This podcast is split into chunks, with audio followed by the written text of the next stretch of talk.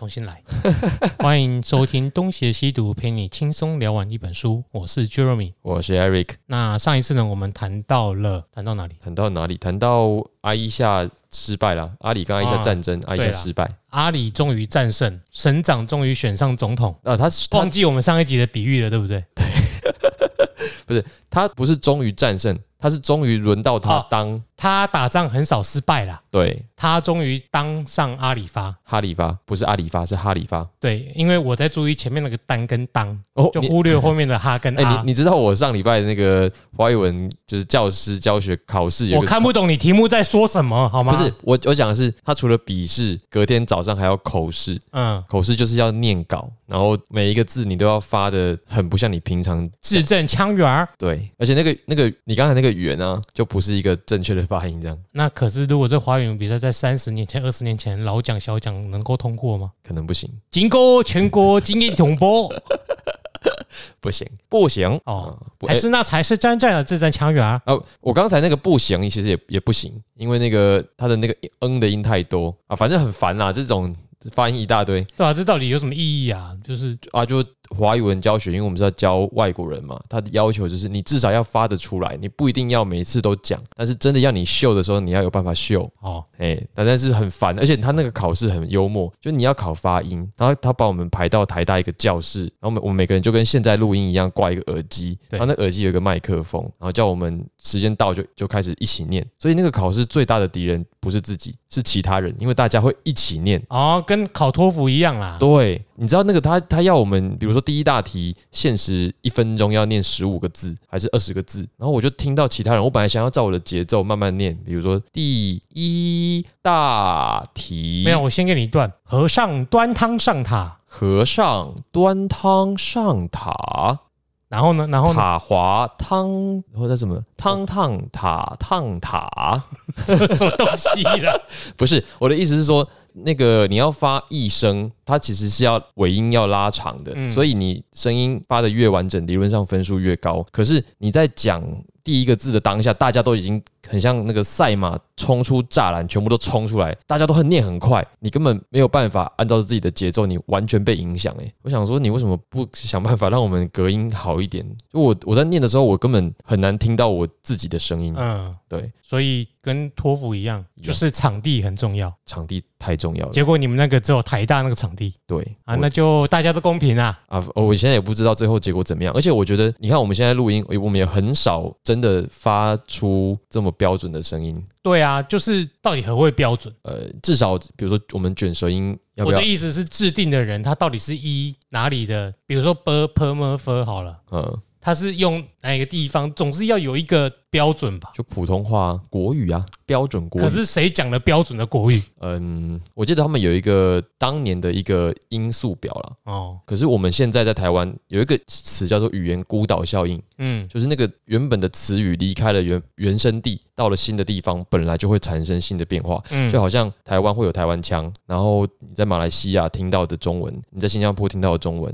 在三十五省听到的中文都完全不同。对对，那它的。考核是考你能不能发出像央视主播那样子的，所以央视的主播是最标准的。理论上要是啊，他们讲的应该是最标准的，而不是老三台式的。老三台我有点忘记了，台式、中式、华式的。我觉得李四端就很很适合当标准啊。哦。我们我印象中李四端讲话就是很标准，好，圣主路应该也是吧？那我只知道我们那个自立型的顾问完全不标准呢，那个没办法，我们我们都没办法，而且你现在突然要我们这样讲话，超难的，我跟你说，真的超级难的。而且有一有一些人是因为他语言思维，就是他从小他比如说他母语是另外一个日语好了，不要说台语，他就是没办法发那些音呢。哦，对，那个他的他的音不是他舌头没办法发，而是在他的脑中，他连听都是一样的，那个声调也完全记不起来。我我之前在日本有教过中文，教一些学生，那个四声真的是折磨死人。四声啊去折磨世界上其他国家人都可以啊。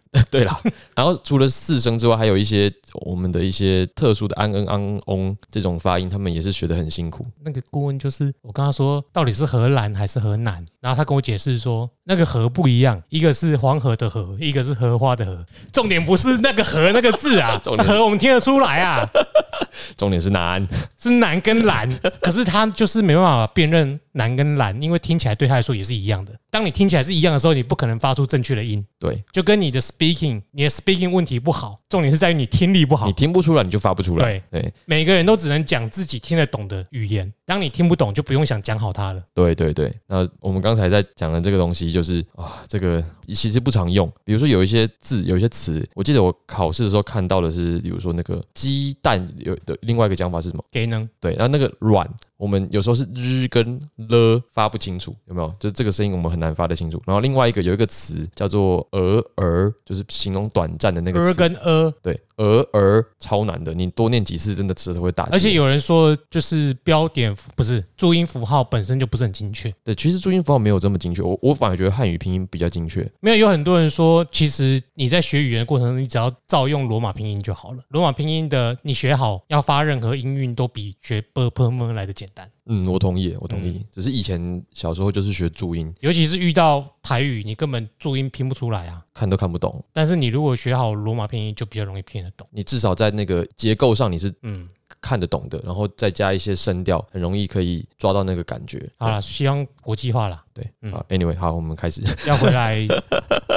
好，听起来没关系，对不对？对，阿拉伯语很难，知道吗？啊，对，Jihad，对，Finna。Finna 对，语境不一样啊，而且你知道我之前在帮你收那个图的时候啊，一般来说，我如果我们要找那个梗图，是不是或者是一些想要就是我们的文章上面附的图，然后有时候我们一定会复制贴上嘛，对，那你就发现阿拉伯文怎么复制都复制不好，为什么？因为它是由右至左书写。哦，所以你照你习惯想要去复制阿拉伯文，一直这边拖拖拖拖到哪一排啊？哦。原来我要用从右边开始拖，复制不出来，总是会跑不到你想要的地方了。嗯，对，哦，那个差异太大。对，包括这个什么，我们真的也没有听过。呃，有人用阿拉伯文发什么 jihad 给我们听？对，对于那些所谓的什么优美的文字、古兰经优美的音韵，我们真的百分之五的概念都没有。说不定我们可以去用 Google 的 Translate，你觉得就像那些机器人在讲话一样？不然改天录一个录一小段。我的老天鹅啊！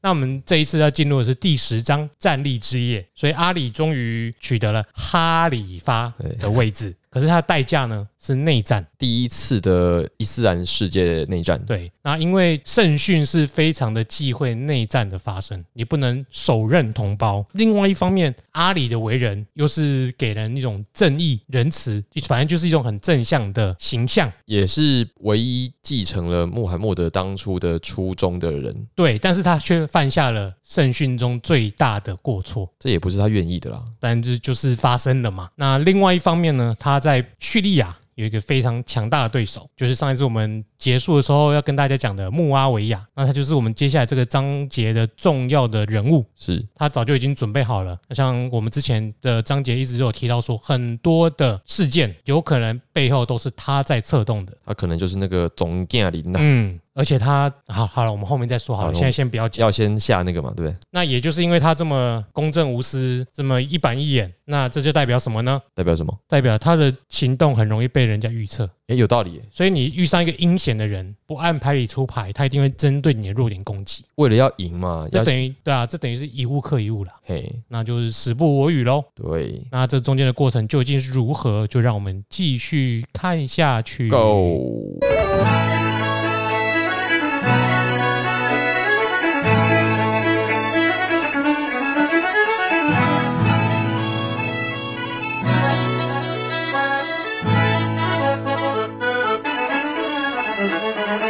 根据我们刚刚所提的，阿里登基之后，终于很多符合很多人的期待，他登上哈里发之位。可是他的合法性却是受到质疑的。这个我们已经一提再提了。诶，对，他的那个合法性在于打了内战，内战哦，又来了，安恩安安安内战。好，嗯，唉，我也是台湾狗蚁啊。哎啊，应该说他本来他的血血统就受到质疑嘛，他是小部族，再来是卖家的大家族，就是旷以为宋嘛，嗯。所以他的统治不合理性来自于这里啦。嗯，可是他要统治的合理性哦，他的合理性也还比其他人都高，因为他跟先知是最有最大的血缘关系嘛，他们都是先知家族。哎，就先知家族的血脉来讲，他的确是最有资格的。嗯，可是就当时的政治现实来看，理想上他是。现实上他实力不足，对，那也因此他拖了十几年，十几年吗？不止三四任嘛。对啊，他是他是第四任嘛。对，所以呃，等他真的上位了，好像也前面已经有一些势力的重新编排、重新斡旋，嗯，洗了一次牌，他最后真正的敌人终于出现了。这个真正的敌人，说实在也是很宿命的，他就是穆罕默德当年最大的敌人的小孩哦，食甘者之子。对，食甘者，他是不是一天吃了六碗的猪肝汤？我就知道你要接这个，他妈妈就是猪肝汤吃太多了，小孩才会这么坏，所以我们要禁止莱克多巴胺进口。哦，这你也可以，嗯，厉害吧？厉害，厉害，厉害。好，哎，我们现在先讲一下这个莱克多巴胺，不是啦。哦，好。如如果是小烫在这，就会四个不同意，绿光侧翼。你明明就自己想讲自己 Q 的，我不是侧翼。这个月，哎，这个月十八号是正面对决的大军。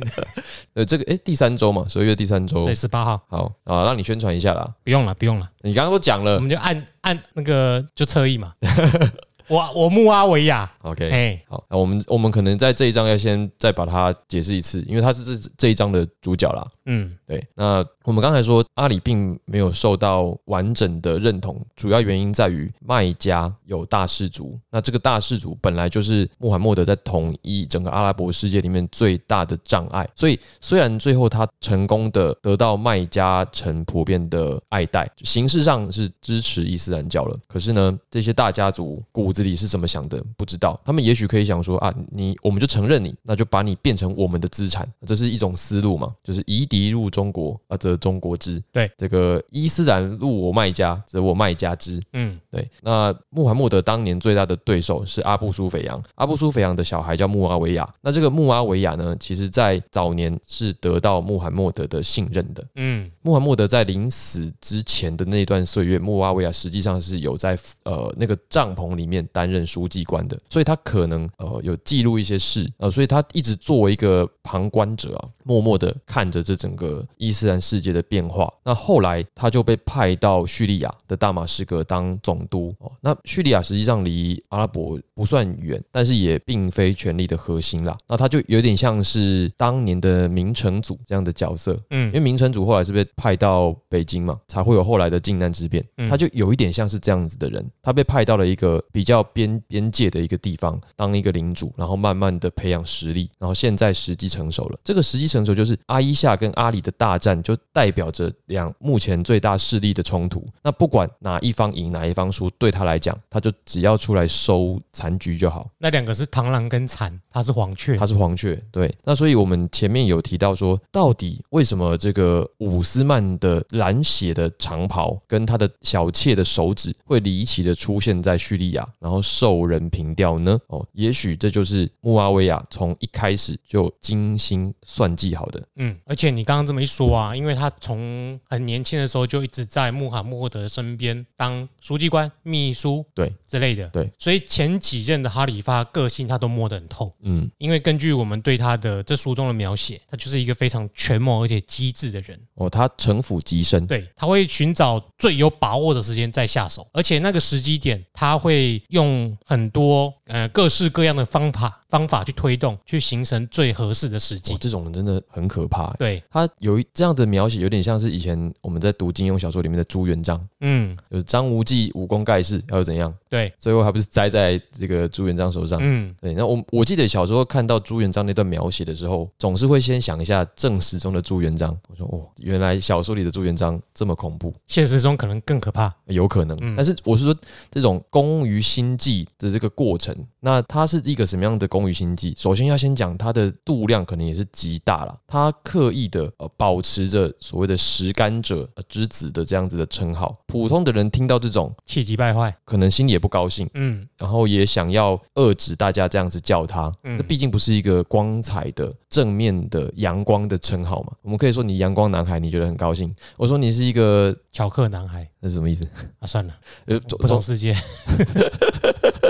总之是一个，如果给你一个负面的称号，你总是心里不舒服。可是他好像哦，对此并不排斥，他觉得哎，有一个这样的形象让你们怕一下，也好像也好。就马基维利啊，对这个，我觉得不管你活到几岁哦，你有办法接受这样子的形象，然后一直跟他共处，光是这一点，你就不得不佩服这种人。他是真的是一个下棋的人，沉得住气，对，沉得住气。所以我们前面说，搞不好真的是他种种的推论都是指向他的原因，也在于这里。对你永远不懂阿北在下什么棋。哎哎，这这里接的很棒哎。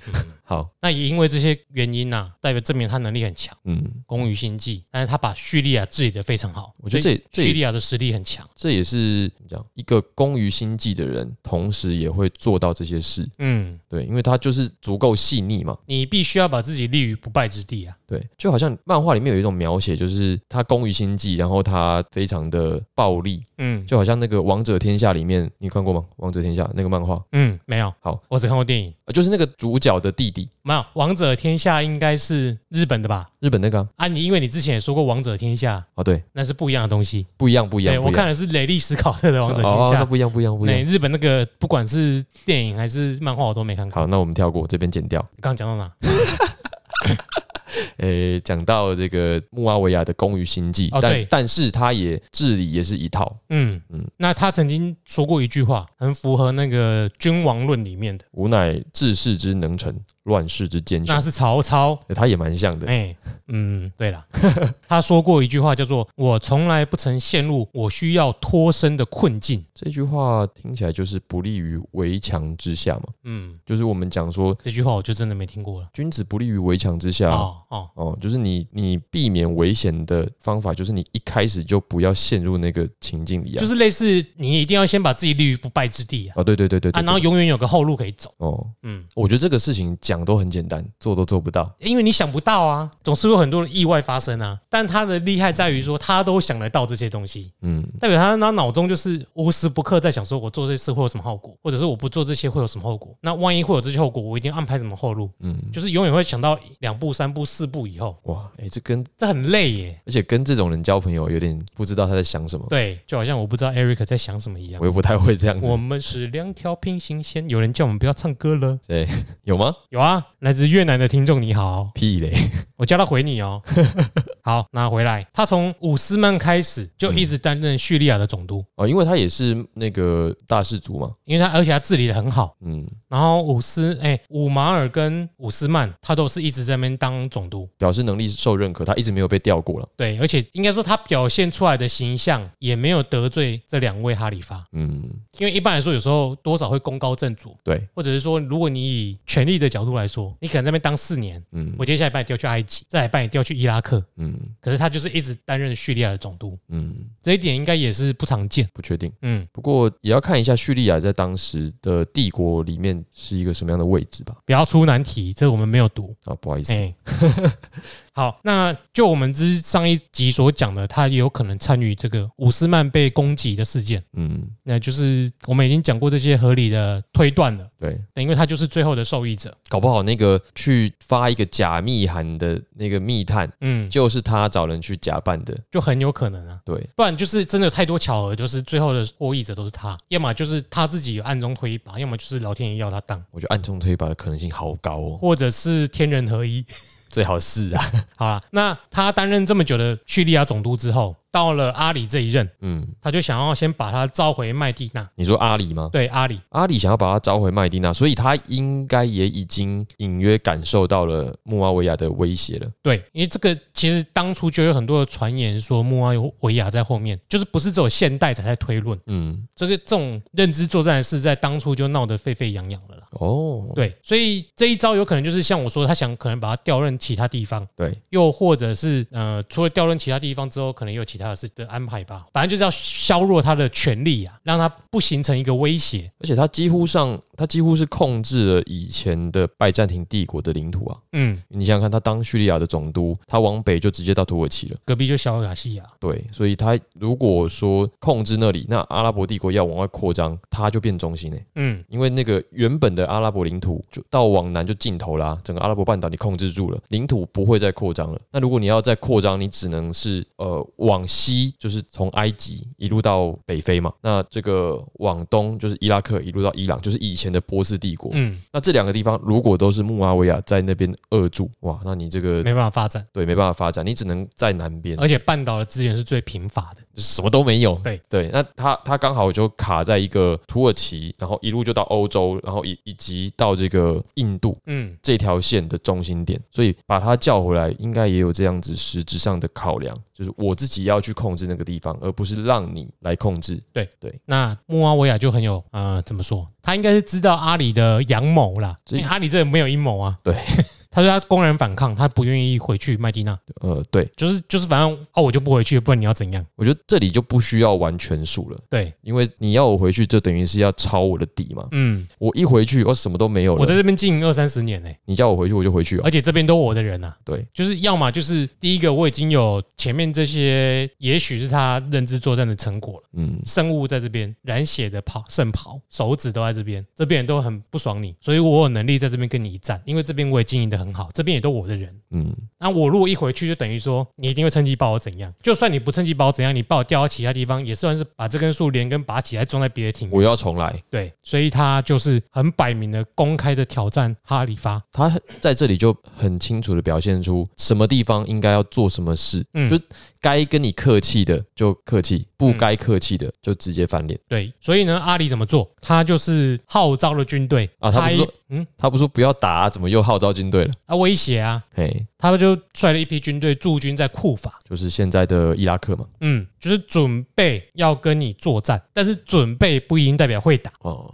因为他才刚经过那一场而已，他知道这个对他来说是，再像他自己内心也很不想打了。他毕竟还是一个虔诚的穆斯林嘛，哎，相较之下，穆阿维亚就不是虔不虔诚，我们不知道。可是我们知道他那个什么权谋肯定是一流的。对，在这样的起跑点上就不太公平了。嗯，因为你会守规则啊。对，那可是我在裁判面前会守规则啊。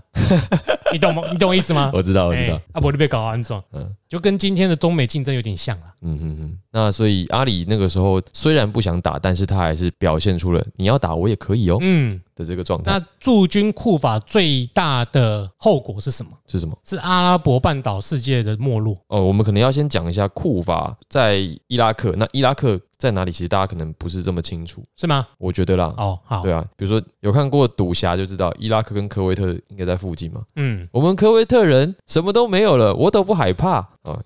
这个有代沟，你没看过赌侠？我有看过啊，就是那个我说听众跟你会有代沟。黑啦，黑啦，黑啦，黑啦。嗯，好了，那反正就是我只记得公海 已经到公海啦。这个可能同学呃同学们不是同各位听众们就是要查一下。同学们也有啦，Hello，哎，就是反正就是呃，叙利亚南边就是伊拉克，伊拉克再往南哦，再往南就是整个阿拉伯半岛了。嗯，对，那伊拉克再往东就是伊朗。嗯，对，大概是呃卡在一个三个半岛，哎，三个大陆的中心点。多看看中东的新闻啊，大概就是这些地方。其实蛮近的，对。在过去就是阿富汗喽。哎，阿富汗是在那个哦，对对，再往东一点，就是阿富汗其实靠更靠近印度了。对，好，那所以这个他开军队开到库法去，准备跟叙利亚的穆阿维亚叫板了，这样。哦，好，我以为你还要补充什么东西。没有，没有，没有，没有，我只是刚刚在看地图。我刚因为我们之前在看书的时候啊，没有看地图，那你都想说啊，这些都这些都一样，你都不太知道说他们在到底是发。因为我理所当然的知道了，所以哦，你记得很清楚是？这不需要特别记啊？是吗？有关心中东局势就会多少记得。好，我我反正我没那么记得没那么清楚嘛。总而言之，库法的位置也算是得天独厚了。嘿，首先它位于美索不达米亚平原嘛。哦，所以它天然环境是比阿拉伯世界好的。可恶，刚才刚才忍住忍住了想要唱歌的冲动。我的爱，我给你的爱是在西元前深埋在美索不达米亚平原，还是掉出来了？你自己先唱的，没有啊啊！我因为我唱不完整啊，你就会一定会补完整的。好好好，你一定会教我怎么唱。哎呦，但是我们那个年代的追究，哎，你这个你这个就是用了穆阿维亚的心机啊！哎呀，我立功正面的侧翼，我是阿里。嘿好好继续。那因为你要开战，嘿你要知道军队在作战的时候，所有的物资补给是最重要的。嗯，当你大军开到库法，但你又没有马上开战。就是跟转进是一样的那个什么，哎，不要说一样，很类似的情况。哦，就是一年准备，两年反攻，三年扫荡，五年成功，对，哦，大概是这个意思。嘿，哎，只是他不是被人家打到那里，他是要去那边打打人，大马士革，呃，但是他又没有马上要开打，所以驻军久了难免士气低落吗？啊，最大的重点以经是经济上的角度来说，哎，那边就变成首都了，哦，哈里发一直都在那啊，对对对对对，啊，那军队也一直都在那啊，物资都是运往库法，实质上的首都嘛，对，那。你如果你从财政的观点来看，嗯，等于你钱是往库法流的，对，这会造成什么后果？阿拉伯世界就衰弱了啊，有道理。阿拉伯世界一衰弱之后，就会怎样？当地的氏族就不满，原本的政治势力，哎，原本贸易经商要从这里来，对，那你把首都迁到那里了，物资也都往那里了，你把我们当什么？对啊，原原本有谁谁啊，现在大家都不来这边经商了，哎，只变成最低限度，就是一般民众的生活需求，这样你的利益就少很多了嘛。而且麦地那本来也就是呃没什么太多的。物资比卖家好一点，嗯，那后来变成伊斯兰世界的首都之后，就会有一些额外的收入，可以这样想象了。对，可是如果你这样大军开到库法，你在那边待着，两个地方其实也不远，不算特别远，那你自然而然的就会冷落了麦地那，那麦地那人当然也就不开心。对，那卖家当然更不开心，因为卖家又更远。对对，那你想想看，你得罪了这些氏族，可是这个半岛其实是你安身立命的地方，嗯，这就会造成后面的影响。对，嗯，他的后勤就不稳了。对啊，就会导致某个教派的兴起吗？还没吧，还没吧。我可能有点关系嘛。那个教派不是等打完才出现？所以我现在没有讲他名字啊。哦，好，我们先不要讲，我再留个脉络。好好好好。知道你你认不认识穆阿维亚？好，那接下来就是致命的诗句哦，对吧？对，致命的诗句。哎，念的不错，靠腰。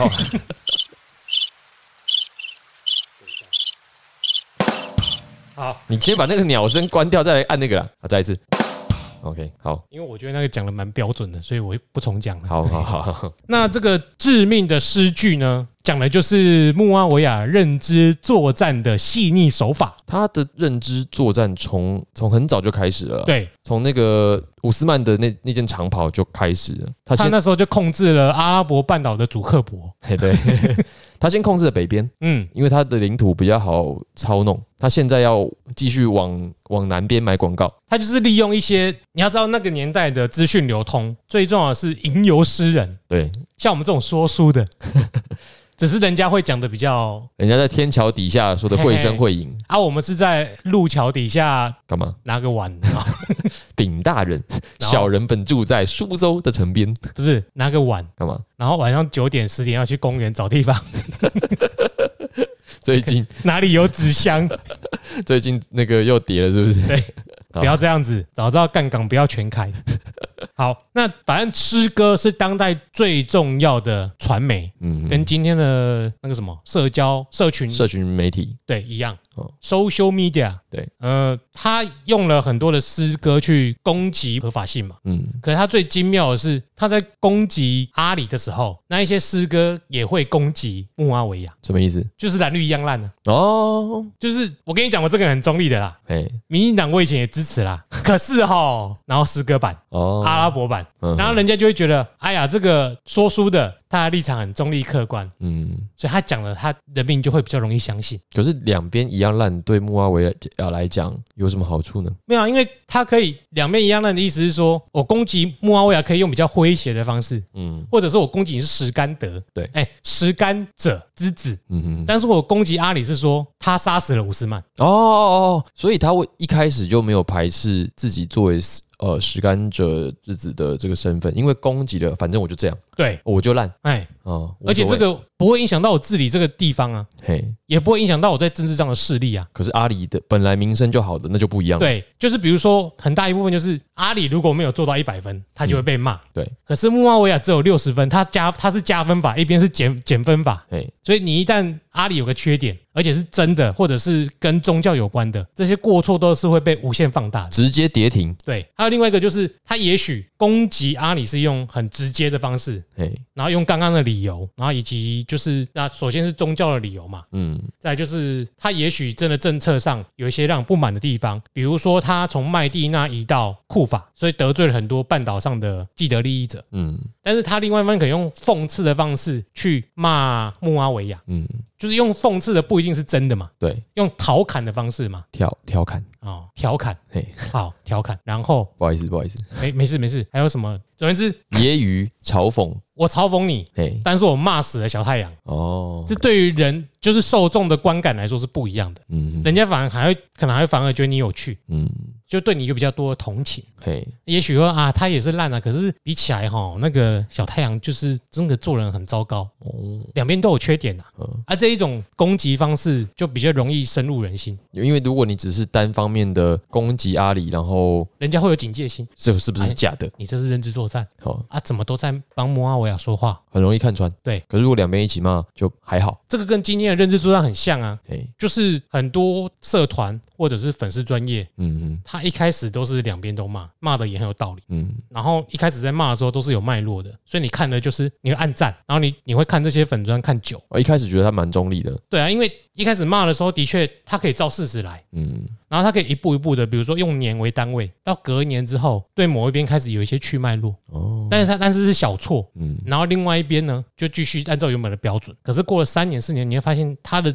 攻击力完全转移到其中一边了，然后剩下另外一边就是揶揄嘲讽或者是不提，嘿，然后他，你如果攻击他说你立场怎么变那么快，或者说你怎么只攻击这边不攻击那边，然后他就可以翻出他两年前、三年前的记录说没有啊，我两边都骂，这在不知不觉中会影响这些受众，这就所谓的带风向啦。真高啊，真是厉害。那有一种做法就是有有一种解释是有可能这些粉砖卖卖账号卖给其他人，哦。所以，经营者变了，哎，然后有一些可能就是买梗，哼，一开始他就是某边阵营。哦，因为你你总不能一开始就一直攻击，就像好像我们之前讲那个谁啊，岳飞啊，对，还有那没有学学到岳飞那些人嘛，赵少康。啊那些人，你觉得另外一边人会去看他，或者中立客观人会去看他们的言论吗？不太可能。不太可能啊。但是今天如果是 Eric 出来，两边一样骂，一样烂骂嗯，哎，慢慢久，人家就越来越相信你，然后你往另另一边倒，你就会带着一批人。哦，这个哇，这个真的是好大的一盘棋啊！操作的手法都是一样的哎，但是因为传媒工具的不同，所以会有更细腻的你。说到这个，我突然想到之前有一个蛮有名的粉砖，你可能有听过，叫台北恶棍哦，还是台北特工，还是啥小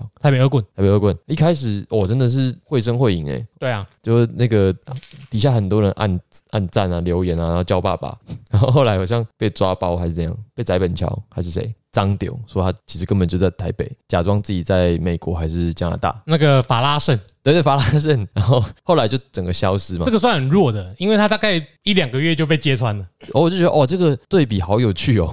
倒是翟本桥本人现在在往 AIT 的路上，他也蛮像是其中一个的。对，所以现在要分辨这一些真的是啊、很难分辨呐、我们只能说你要有自己的中心思呃想。我我真的也不太敢说自己完全没有被带。嗯，就你你真的觉得你自己没有被带风向吗？我真的也不觉得。我不会觉得我自己没被带，对啊，可是当我警觉之后，我会承认被带的那一些是错的。嗯，但是人会有一种，我们后面会提到瓦哈比，就是这种更小灯熊体的，你还是讲了。没关系啊，这个大家后面听了就知道。OK，你会发现有一群人，哎，像对我来说最有名的例子叫做什么？什么小圣文呐、小圣文的治国日记，对他以前是攻击连胜文的嘛？然后他的他的大头是不是那个科批的大头加上斗篷？对，嗯，一开始好像是画连胜文，哦是啊，还有一个叫不礼貌乡民团。哦这个我好像有听过。，对我个人呐、嘿。以前都是暗战的，嘿，当然对他们来说我就是绿公车椅，我没什么好说的。嗯嗯但是对我来说，因为我开始发现他们的发言违反我原本的价值观、中心思想、嗯。意识形态嗯，都可以啊。嘿，所以我就会，哎，我也不会去删除记录。嗯。比如说看到，哎，我几年前转过这个文，我就会啊，这就是我人生中的 那个是年年代就是这样子。嗯，因为有时候是他那年代讲的这句话并没有错啊，哦，是他后来他开始慢慢的、慢慢的变了对，然后他开始自打脸了。嗯。那你这时候你还跟着他干嘛？可是就会有一群在当初被形塑成粉的破脑鸡，不是、啊、破壳小鸡，破壳小鸡，嘿他们自己讲的理论嘛？嗯，你知道破壳小鸡的理论吗？你在就是市长啊，他好像自己有提到一个理论，就是形塑自己被造神，什么或者是一个变成一个魅力型领导的方法，就是什么？这些人在政治上都是蛋嗯，小鸡还没破壳之前的蛋，哎，那小鸡破壳之后，第一眼看见的就会叫妈妈。哦，所以有很多的觉醒，在那个壳破了之后，第一个看到是他，嗯。所以，所以他讲的都是对的，哦，会不论他言论有没有前后转换，嗯嗯嗯，原来是这样。对，那当因为我本来就是很早壳就破了，我第一次可能就认绿公当母鸡了，所以当他不把绿公当母鸡的时候，我就离开他，离开这些带风向的人。嗯，对啊。不过你刚刚这样讲，的确是这个，你现我们现在当然是更明显，因为我们随时都处在这种资讯流里面，嗯，我们的意识、我们的观念马上就被转换，在当时可能没有这么快。对，但但即便是没有这么快，你久了也是，他们对资讯的敏感度也相对是低的啊。但是另外一方面想会更好洗哦，对对对对对，因为等于说只有一家。社群媒体那一家社群媒体是穆阿维亚开的，嘿，因为另外一个人不屑使用阴谋，所以他们他只要多派几个吟游诗人去路上唱一唱，对，很快的就可以传传开来。这个，然后另外一个人知道，可他会说：“哎呀，就是相信正义是对的啊，他们不会相信呐，什么什么，大家都会站在我这边，屁啦，不可能啦，对啊，不可能。啊。我们现在是因为哎，同时有以前是资讯太少，所以你要掌握这管道很容易，对，所以要洗相对容易。那我们现在也许我们会觉得被洗很容易，可是因为我们有更多的选择，嗯，因为我们看到很多不同的。呃，不管是真的假的，资讯流很多。那我能说，你要辨别最好方式就是你自己的价值观中心思想要抱得很稳。这个很难呢，我觉得，比如说，据我所知道的，就是现在这种这种资讯站要打起来，你的更新速度要非常快啊。就没有啊，当你的底子很稳，就是你的思想很坚定的时候，对你本人是起不了作用的。不好说，我觉得这个我自己都不太敢说这种话。我会说我被带风向，可是我大概都带个几天，嗯，所以现在就基本上不太转那些的。哦，以前会了。OK，嗯。好，那反正就是回到重点了，在在阿拉伯世界，穆阿维亚这个吟游诗人策略，致命的脸书，对他成功的买了广告，洗了一波，让一些人百姓相信阿里不是一个适合的哈里发。对，然后那时候那这个风向带一带，就是带出一个结论，嗯。除非阿里揪出杀死伍斯曼的凶手，不然就开打。这是什么结论？就是起这个风向啊！要阿里找出凶手。对，可是这个凶手又是他的义子，就是那群人。嘿，然后他又说要赦免那一群凶手，让他难做人。那也就是说，带这个风被带这个风向，他自己也有错。嘿，因为我们上一集就说，我们觉得他这很蠢。对，就是他饶恕了那些杀死伍斯曼的凶手。你好歹做一点事。对啊，给一点制裁。要么你就不在那。嗯，啊，你要在那调停，你就必须要有选边站的决。心，你又不要，你两边都讨好，觉得自己很正公理正义，现在就遇到这种永远都无法解除的困境，要泼你脏水刚好而已。对啊，你自己跳到粪坑里面，你怪谁？那接下来就进入战力之夜。哇，就顾哎，我差点按到这个。好，那为什么会有这个战力之夜？为什么开打了嘛？六七五年的时候，就是刚才我们说到阿里进军库法，嗯。穆阿维亚显然也是挺强势的，我我觉得不走啦，玻璃西边呢？我就是 Bike 了，玻璃西边呢？对，然后他们就在幼发拉底河，对，幼幼发拉底河的西分平原，嘿，准备开打。哦，幼发拉底河又是一个有名的地方，因为旁边就是迪格里斯河，两河流域就是这两条哦。对，嗯，周杰伦的歌刚才永恒族就是在那边登陆的哦，还是吗？对啊，好，那这个战争呢？实力上是相当的啦，哦，所以他们啊，因为阿里刚打完，所以他兵力也是折损。还有就阿里本身在军事作战上面本来就很优秀，嗯。不需要太多人的意思。啊，那个什么穆阿维亚，嘿，他本来就是卡格山跨背修探。你好像讲的很犹豫哦，想一下，因为中文是隔岸观虎斗，隔山观虎斗。哦，对，那隔岸是什么？隔岸观火。哦哦哦，对。哦，中文管不好，不愧是华语文的教师啊。好哦，谢谢。然后他又在平常就在培养实力，嗯，所以基本上是五五坡啦。OK，但是有一个很大的重点，哎，阿里怕打，他其实不想打，他只是想要虚张声势一下，就非但对准你啦。你最好是赶快自己听我的话，嗯，变成我的一部分了。嗯，啊，要吗？我只是隐喻，好不好？好，那就因为阿里不敢打，对，一般你不要说不敢了，他最后也是打了，他不想打，嗯，他有两面手法，对。他一方面公开要求阿里退位，嗯，一方面去找他谈条件，对。对，我这两就是两两边同时操作的，嗯，那的话，穆阿维尔提了一个建议啦，他建议是什么？我们两岸分治，一边一国，对，一边一国，那。具体要怎么分？阿里就说了，哎，你先，你没有讲怎么分呢？没有，我现在本来想要学一下那国台办发言人，临时忘记台词。好，哎，要怎么分？我问你，请你介绍一下嘛，我忘记了。我想一下哦，穆阿维亚是这样，他本来就已经是叙利亚的总督。那我们说叙利亚，它就是控制着往东到印度，嗯，往西可以直奔欧洲的这一块中间地，嗯，那他要求哦，他要巴勒斯坦加上埃及以及这些地方的所有收入，嗯，那巴勒斯坦跟埃及就基本上我们刚才讲就是咽喉之地嘛，因为埃及就直接进北非了，对。那其他地方就是阿拉伯半岛、跟伊拉克还有波斯，就依然是归阿里管。坦白说，我觉得这个谈判不算不合理。嗯，就实力而言，对，就是啊，反正这里的人服我啊。对，那我这里在这里也已经统治这么久了。嗯，那我管这些地方合理吧？合理。对啊，你也管不动我。哦我我跟你兵力也差不多，你凭什么叫我走？此时，阿里共和国的发言人说，坚决反对叙利亚相关当局企图续毒的阴谋。你刚刚想起来是不是？我还正在想，那若有外国势力企图违反三个公报以及一个阿拉伯的原则一 R 原则一 R 原则，后果自负。呃，警告相关当局不要拿石头砸自己的脚。有这句吗？有啊，每一次都讲这句。华春芽儿，哎，是拿石头砸自己的脚？对啊，这听起来没什么说服力，哎，很痛哎，是吗？对，你知道为什么你觉得听起来没什么说服力吗？对啊，因为在阿拉伯世界，嘿，大家都拿石头砸别人的头哦。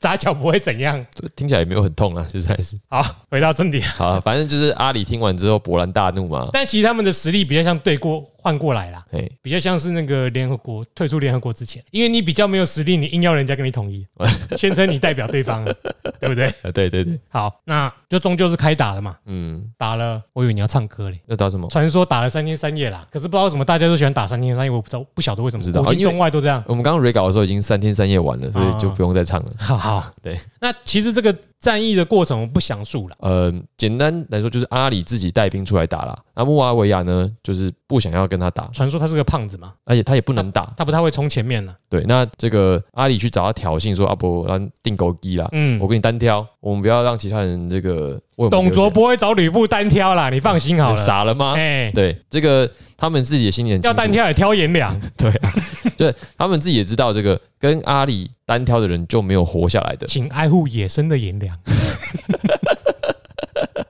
对啊，他这么能打，你你不可能去找吕布单挑嘛？对对啊，那所以他就拒绝了这个单挑的邀请。嗯，所以还是用军队去互干。军队打到最后，阿里是占上风的。这个我觉得可能真的是有主大将带头打，士气会比较高昂。嗯，而且前面也暖身过来了，前面打过一场了嘛。但最靠别人来了。要输的时候，穆阿伟用什么方式逆转？哦，这个真的是剑招，剑招中的剑招。呃，但是剑招要看人哦。你想想看，他这一个剑招如果用在中国，有人会理他吗？应该是没有。对啊，我觉得就算是阿一下也不会理他。对啊，但是这招就只有对阿里适用。其实阿里好像本来也没有对阿里的军队。哦，对对，阿里军队，阿里本身其实也本来不会中招的。对对，好了，我们先讲他他中什么招？他把古兰经撕下来。羊皮的，羊皮的，对，放在矛上面，就是放在他们的武器上面，对，冷兵器上面，嗯，然后呢，阿里的军队冲过去的时候，一开始就起疑了，因为说矛上挂什么圣训《古兰经》，嘿，那这一群人呢，就是后来的极端教派啦。极端教派有个特点就是他们会特别着重在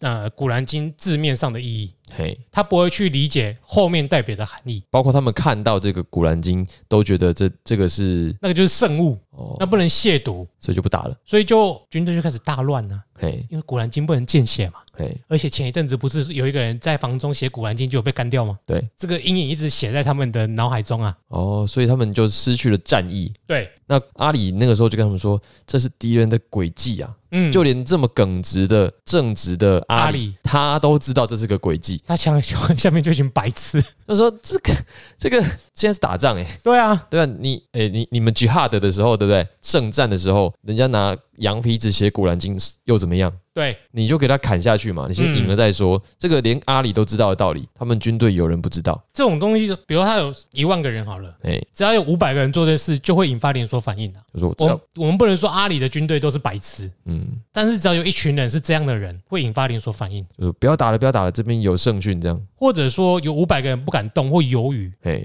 那打仗是需要默契的嘛？你这一块只要一不动，嗯，其他块要补上你的缺啊。哦，补上你的缺，整个系统就乱掉了。对，那在五五破的情况下，这个弱点就会变很重要。如果是我觉得这场战争，如果领头的是阿伊夏，他搞不好会说把这些人给我杀掉。嗯，你不打是不是？那你就死，其他人去打。我也觉得阿伊夏会这样。对，再不济他也会绕跑。对，可是你没有阿里不是这种人。嗯，他也没有这种当机立断的反应，说你不打那你就死。对对，哦，我想说他应该有当机立断说继续打了。他只说继续打，可是你没有阻止那一些蠢蛋在里面作乱嘛？嗯，对啊，你等等于是你的军队被挑拨了，就《三国志》的那个。哎，这样会不会是因为有埋一些间谍在里面啊？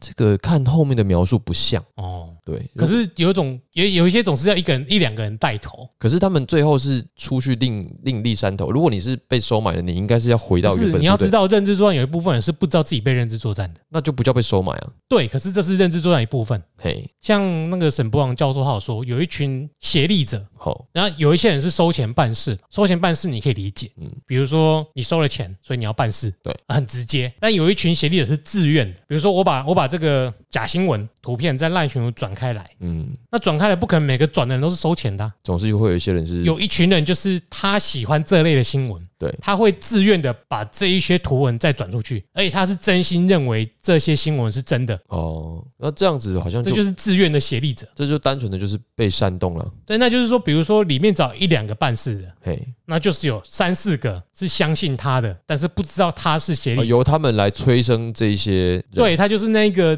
稻草，他一压下去，整个骆驼就垮掉了。哦，这好像也听起来也是有可能哦。对啊。哦，不管不过就结果来看，就是可能这一小撮人让整支军队就逆转了，打不下去。嗯，所以这场战役实际上是以阿里的溃败收场的。他是说退兵吧，鸣金收兵，反正是打不赢的啦。嘿，但是如果你说穆安我也要继续追击下去，实力也不够，也打不下去。对，而且他其实本来前前半段的战役都是苦战嘛。嗯，不过这一招真的很难想象啦，你很难想象这个中国古代打仗的时候，我前面挂《论语》，有人会理我？谁理你？直接射死你！你不如挂那个什么《大阿弥陀经》或《地藏王本愿经》，有可能可以保护你自己不要被箭射死。不好啊，就很难想象说你现在挂一个佛经还是什么鬼的放在长矛上，就有人会因为这样子饶你一条小命。没错，退兵之后回到库法，对，然后有一群自愿的协力者回去之后开始兴师问罪了。他们忽然发现，干自己好像蛮蠢的，怎么会相信这一些？可是他们他们检讨的对象不是自己，然后也不是穆阿维亚。检讨阿里，对，莫名其妙啊！当初叫你们打，你们不打，那你现在这边靠北靠步，他们到底他们到底是有什么理由在那边理直气壮？不会啦，我现在还是他很生气，不代表说这一群人不常见，因为现在现在社会还是很常见的。呃，不过我们可以先剖析在这里面他们是什么样的逻辑嘛？怎样的恼羞？对，你在套用到现在，其实你可以套用到，你就可以发现这种人是真的一直在社会上存在的。对，那我们讲这一群人就好，我们不要套到现在。对对对，好。所以他怎么说？他是说我们当时被骗了。对我，可是我们知道错了嘛？所以我没错了，但是你也要给我认错。他是叫对，他是叫阿里认错吗？对啊，他的理由是，比如说他承认，他先说了，我当初是错的，没有错。对，那宗教的教育也有说你要认错嘛？对，那认错了之后你就改过自新了嘛？嗯，所以你也要认错啊！我的天哪！但是问题是你当初叫人家叫他们听，他们又不听。哎，啊，现在为什么我明明就没有错啊？你听我的话明就对了，为什么我还要认错啊？这个真的是好吧？因为我想我想这个他们具体吵架的内容，我觉得我们留到下一章讲好了。嗯，因为这个里面的逻辑可以聊一下啦。因为我刚刚发现，其实那好像是下一下一章的事情。对啊，可是总而言之，这个这个结果，这一战的结果造成这个离弃派的出走。嗯哼，那出走就是这一群更小等雄体的极端教派主义。对，然后后来就造成这个极端主义兴起。嗯，那极端主义性，我们先讲就是瓦哈比教派，其实到现在都还是存在的，而且是一个好好几个国家，不要说好几个国家，呃，沙地阿拉伯的创建就是瓦哈比教派。嗯哼哼，这个极端主义教派就是非常重视古兰经字面上的解读。嗯，所以他们当。初的那个理由很正当，因为那个书嘛，圣训，对圣训，他他不会去理解那些，不要这样讲，到时候我们被 也没有，应该说也没有，他没有着重在那个字后面的意涵，因为我们常常在讲，像我们上一集在讲。爱与宽容的先知，我们常常讲形成那种圣训可能造成的环境、人文风气、民俗嘛。那你拿到今日一定不适用，对。可是当你硬要用字面上是字面上的字义来套今天，用这些去规范你想规范的对象，这就是所谓的极端主义。而且在当当时是打仗，你也看一下场合。对，嗯，好，那这种。由我们的角度来看，就是一种本末倒置的结果啦。因为当初是要提倡爱与宽容，先知是这么说的，嗯，但是在你们这些人的嘴中，以及你们实施的，或者说你们创建的政体中，我们却看不到爱与宽容，一点点都没有，没有啊，嗯，对啊，就是你们没有与时与时俱进嘛，对。对啊，你总不能都已经上太空了，你还在那边要用沙漠的，除非你去沙丘吧，那时候再说，对啊，嗯，哎呀，那我们今天大概就先讲到这里哈，OK，好，那就给你收，重新来，撸到那个脑子都打结了，那本集的节目就先到这里。那如果你喜欢我们的节目，欢迎到嗯 Apple Podcast 给我们五星评价和留言。好，那如果说呃你有什么意见，也可以到我们的 Instagram 跟 Facebook 给我们一些反馈跟建议，和我们互动。对，那或者如果陈真妹子，也这你说的。那如果说你对我们，我猜陈真我的妹子来留言，好，这样你就可以看到她了。也 可以，好，好了，那就这样。喜欢，嗯。啊啊什么？没有趁乱告白啊！好了，我是 Eric，我是 Jeremy，拜拜，拜拜。